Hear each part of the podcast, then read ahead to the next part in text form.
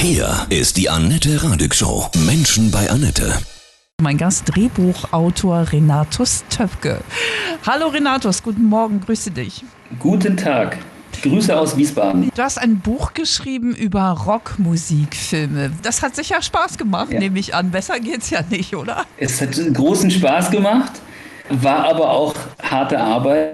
Aber natürlich, das, das äh, überwogen hat äh, der Spaß, sich die ganzen Filme auch nochmal anzugucken. Die meisten kannte ich ja schon. Aber es war natürlich äh, fantastisch, ganz viele Perlen zu entdecken. Mhm und äh, Filme wieder zu entdecken. Äh, großer Spaß und die Frau hat schon ordentlich die Augen gerollt, wenn sie ins Wohnzimmer kam und dann saß ich wieder und habe wieder irgendwelche verschwitzten Musiker mir angeguckt. Aber eure die, Ehe ist noch intakt, ja? auf, dem, auf dem Cover, Renatus, ist Lemmy, ja? Ist das dein Lieblingsfilm? Es war das beste Foto, das wir hatten ah, und äh, es, war, es, es äh, sieht fantastisch aus. Natürlich, die Lemmy-Doku ist natürlich eine der herausragenden Dokus der letzten Jahre. Da war es natürlich klar, wenn wir so ein tolles Foto kriegen und dann noch die Doku im Buch behandelt wird, ausführlich, dann muss das natürlich irgendwie auch prominent besetzt sein. Total. Das war auf dem Cover eben. Aber ja. Leider war es nicht möglich, noch ein Interview mit den Regisseuren zu führen. Das wäre noch die Krone gewesen auf dem Ganzen. Aber du hast ja wirklich echt so viele Filme drin. Wie viele sind es insgesamt in diesem Buch? Boah, ich kann gar nicht zählen. Wir sind kurz unter 100 gekommen. Ja, Wahnsinn. Hm.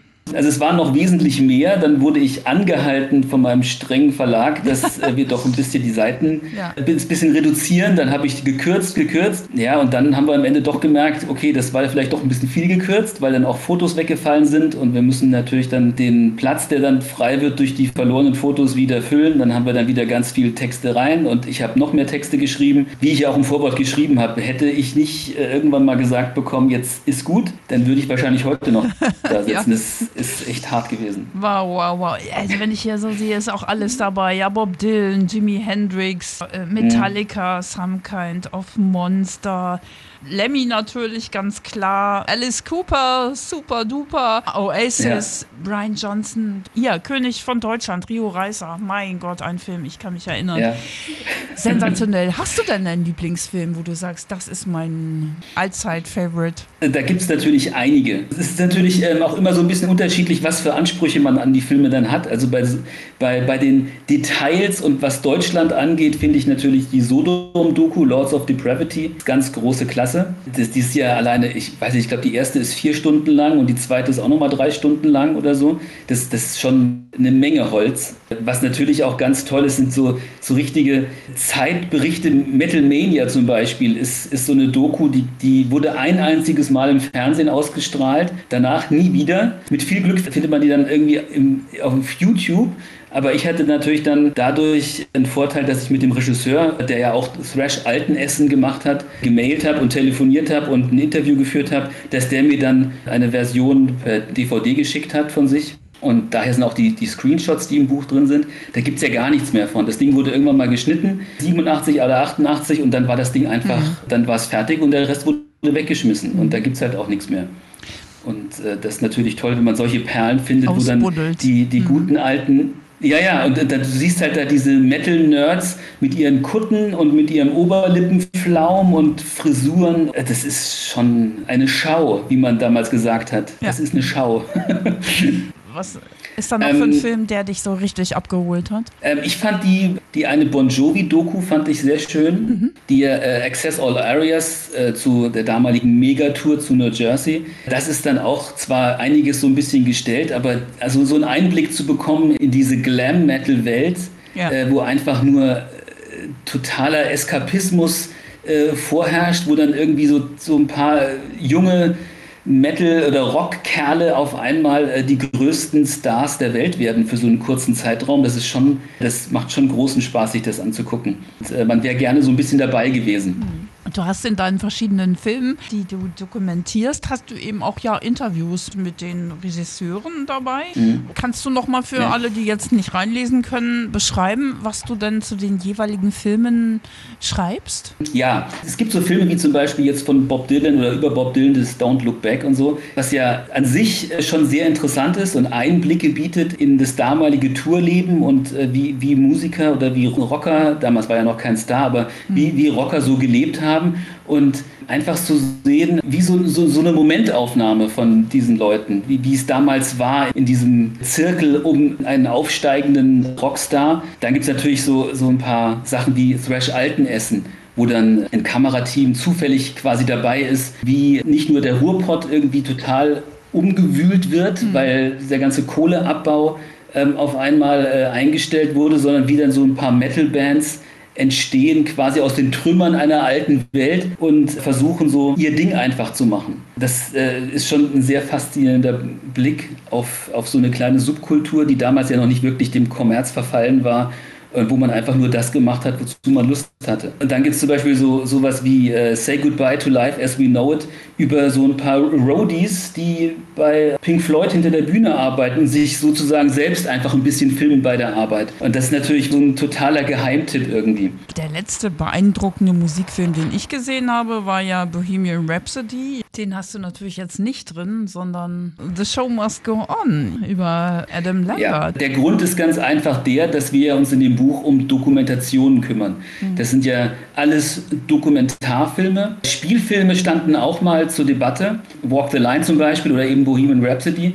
Aber da mussten wir uns halt irgendwann mal, oder ich musste mich irgendwann mal entscheiden und sagen, äh, ich habe so viele, so viel Text, ich, so viele Filme, ich muss irgendwo so einen Mittelweg finden. Was, mhm. was machen wir jetzt? Ich meine, hätte ich mich jetzt irgendwie dafür entschieden, dass wir Musikfilme, also Dokus und Spielfilme nehmen, da, da wäre es ja noch, noch schwieriger ja. gewesen. Also haben wir gesagt, mein Verleger und ich, äh, lass, Ja, hallo, Herr Andreas Reifer, hören Sie das? Mein Verleger ist das.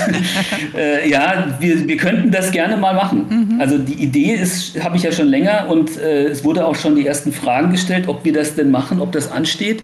Ich würde das schon sehr gerne machen, weil das natürlich auch, da, gibt es ja auch äh, unglaublich viele tolle Filme, die man, auch äh, Rocketman über Elton John Stimmt. fand ich jetzt zum Beispiel nicht so gut wie den Bohemian Rhapsody, mhm. aber der ist natürlich auch, äh, Rocketman ist toll. Ich habe mit der Regisseurin von Wayne's World ein Interview geführt schon schon. Das sind natürlich auch Filme, die sind natürlich alt aus den 90ern, aber sie sind verdammt gut. Ich glaube, jeder Rock-Fan oder jeder Metal-Fan hat so seinen Wayne's World-Moment. Die Szene im Auto, die kennt natürlich jeder. Natürlich. Es macht riesen Spaß, darüber zu recherchieren, das dann, das dann aufzuschreiben, gegebenenfalls Interviews zu führen mit Beteiligten. Das ist toll und es ist natürlich auch wahnsinnig schön, Leute daran teilhaben zu lassen, an, an diesen Erkenntnissen. Aber diese Dokumentationen sind natürlich insofern viel authentischer, weil gerade bei den Verfilmungen, da gibt es ja dann immer ja. hinterher Gemecker. Ne? Nee, so war das ja gar nicht mit Natürlich. Freddie und bei Bohemian Rhapsody und auch bei Johnny Cash. Ja. Es hat alles immer seine zwei Seiten. Äh, ja, das, das hat seine zwei Seiten und das in der Dokumentation sind natürlich da wesentlich authentischer. Und wenn ich mir dann sowas angucke wie Supersonic über Oasis oder die Brian Johnson Serie Alive on the Road, wo, wo er alte Freunde besucht und dann am Ende sogar äh, am Schluss Robert Plant auf seinem Landgut irgendwo in England besucht, äh, das ist natürlich äh, ja. fantastisch. Das ist also, Weltgeschichte. ja, genau. Und wie die dann wie kleine Kinder rumalbern, das ist äh, große Klasse. Für wen hast du dieses Buch geschrieben? Für verrückte, nerdige Rockfans? Tatsächlich habe ich das Buch erstmal für mich geschrieben. Ja? Ich habe tatsächlich erstmal angefangen, das zu schreiben und habe dann irgendwann mal überlegt, ähm, was man damit machen könnte. Das war ja das war ja echt, es war so nicht geplant.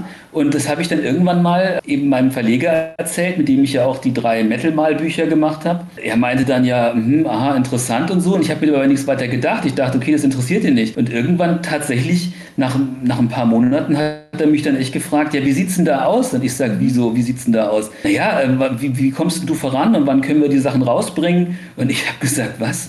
äh, ja, können wir eigentlich bald machen.